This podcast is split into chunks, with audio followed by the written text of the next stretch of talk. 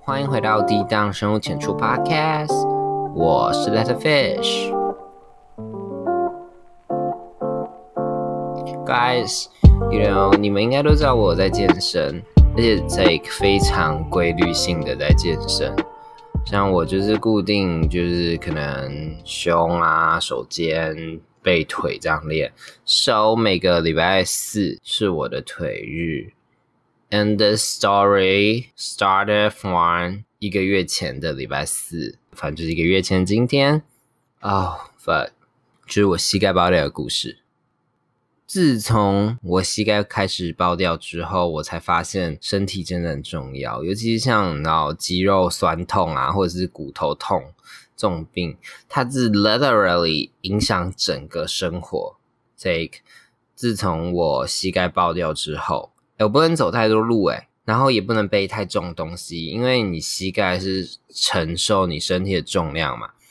然后 fuck，我就是买了一个二点五公斤的电竞笔电，然后我就是一个很喜欢在包包囤东西的人。那我的包包，我跟你讲，至少五公斤重。我又很爱走路，我从我家走到捷运站大概十分钟。对，然后学校很大，有时候懒得骑脚踏车，我也会用走的。然后从生病之后呢，fuck，医生逼我不准再走路了，不然我每天一定都是一万五千步以上。所以老娘已经一个月没有去逛街了，Seriously，一个月。我上次这么久没有去逛街，是因为我跟说刚换新手机没钱。And there's another story，还蛮有趣的一个故事，以后可以跟大家再分享。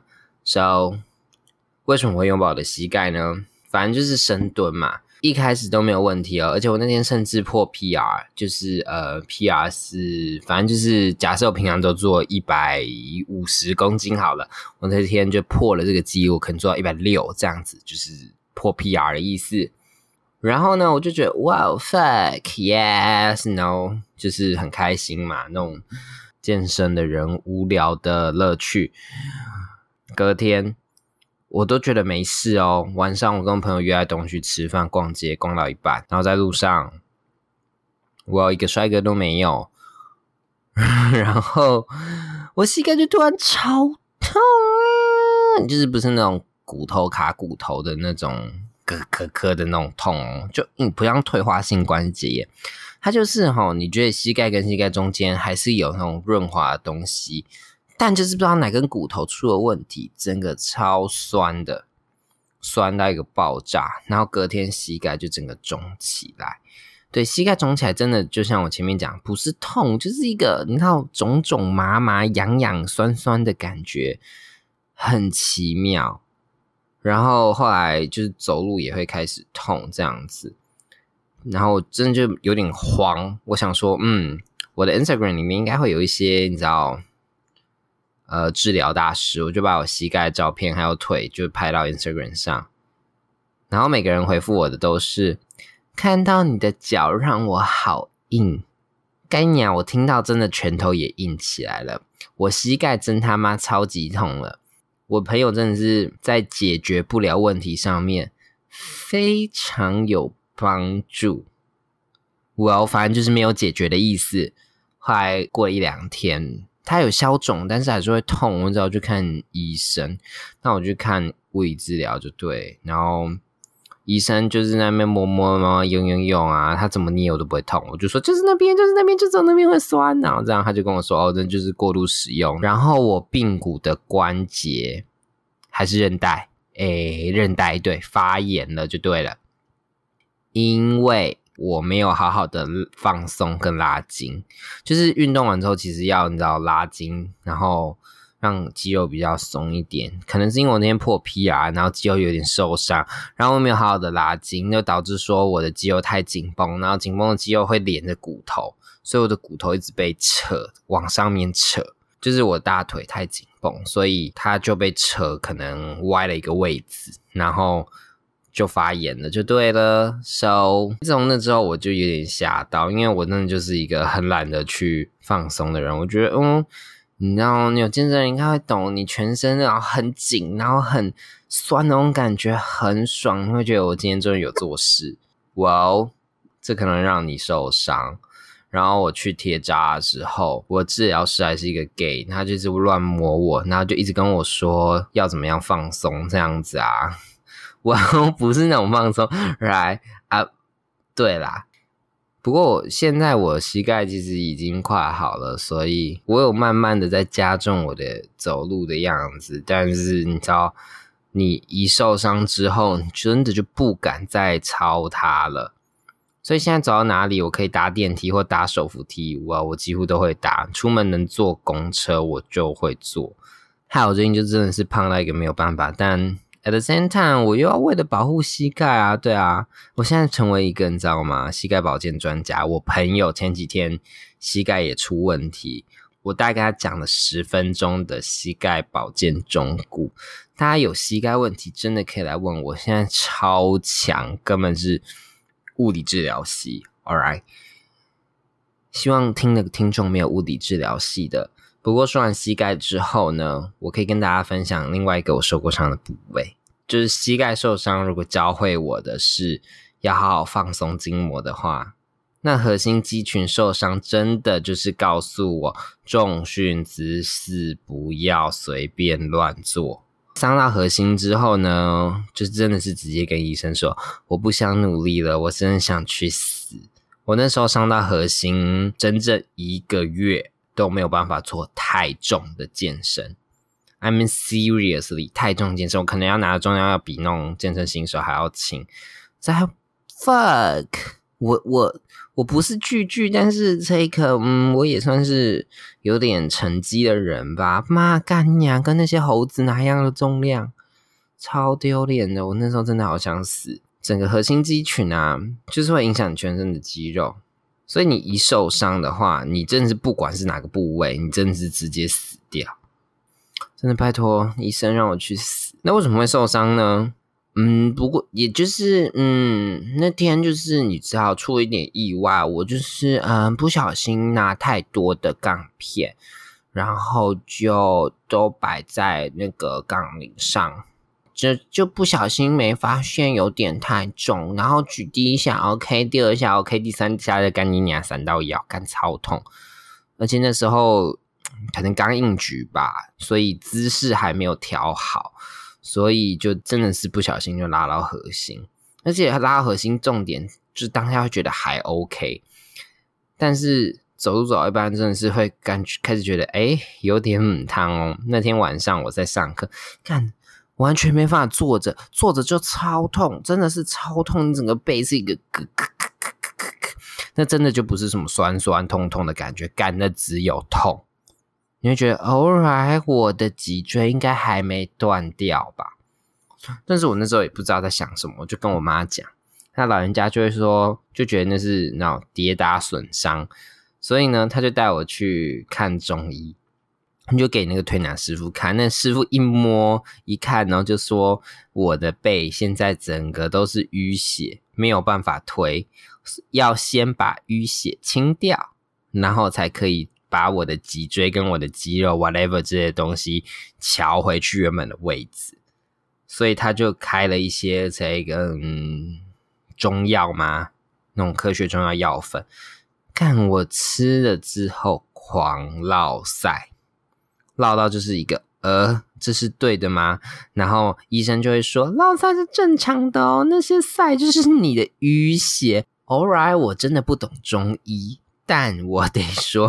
真的蛮有效，我吃那个两天之后好很多。可是你知道，有时候肌肉受伤了，你就是没有办法再去用它了，而且你会怕，所以就是一直都做很轻的，就会希望说，嗯，好啦，就是能吃药解决的东西就吃药，不要再去推了，因为我怕痛。不过就是一直拉，一直拉，一直拉。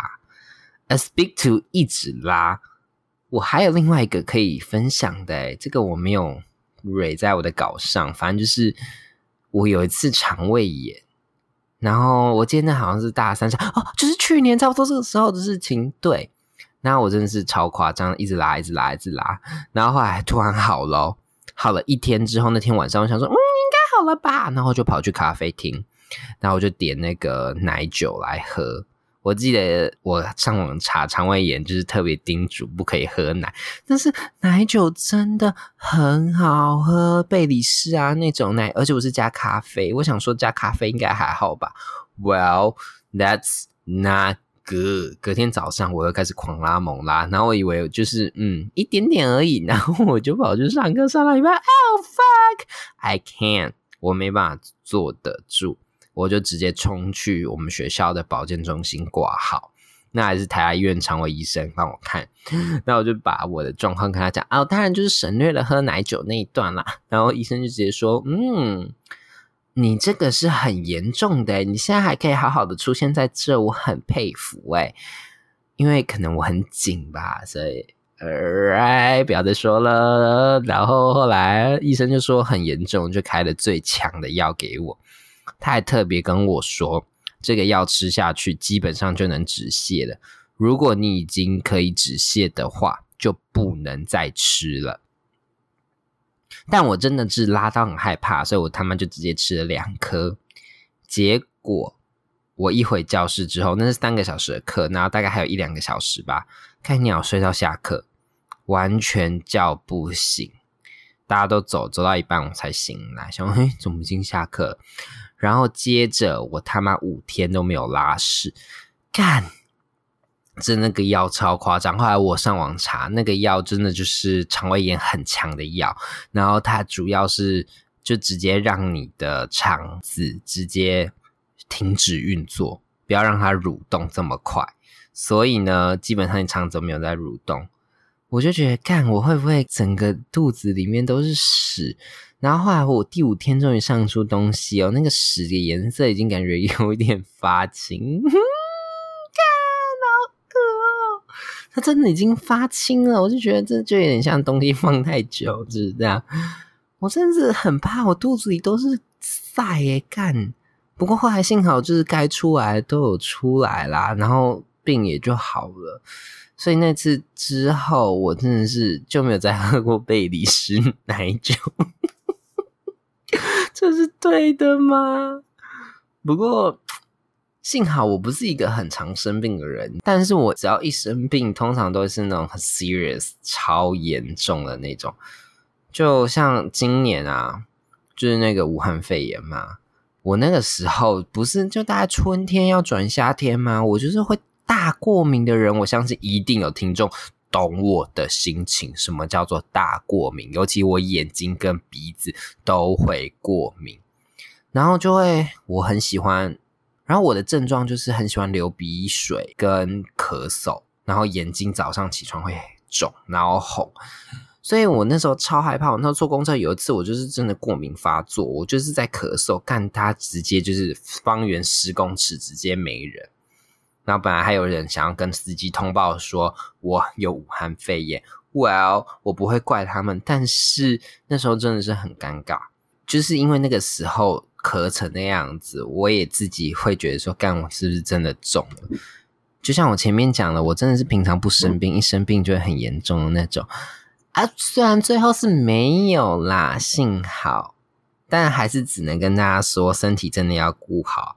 尤其现在你知道这个后疫情时代，台湾很安全，但是在大家开始有出国的需求啦，或者是国外的人开始慢慢可以进来，你也不知道中国接下来会传什么病毒，手保养啊，身体卫生观念真的非常需要重新建立。所以最后想跟大家分享。这不是叶配哦，是我最近做了一个问卷，是中研院最近在研究后疫情时代的一些社会模式。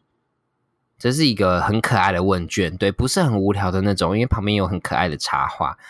头奖是什么？我知道大家只在乎这个。头奖是 Amazon 的五百元美金，对，美金的礼券。虽然美金最近真的是跌到可以脱裤。但其实五百美还是很多钱，好吗？那这个链接会放在这一节介绍里面，那你们可以直接点进去链接就可以做了。那如果你没有连接，或者是跑不出来、点不出来、没有超链接，你可以去我的 Facebook，我有最近有分享在我的 Facebook 上面，然后对我的 Instagram 贴文应该也会再分享，大家就拨空个十分钟可以去填。而且因为这个问卷里面有一些小小的人格分析，就有些很想在做那种，对，所以做起来其实有一部分像在做那种心理学测验，你可以趁这个机会了解一下自己的社交模式大概是什么样子。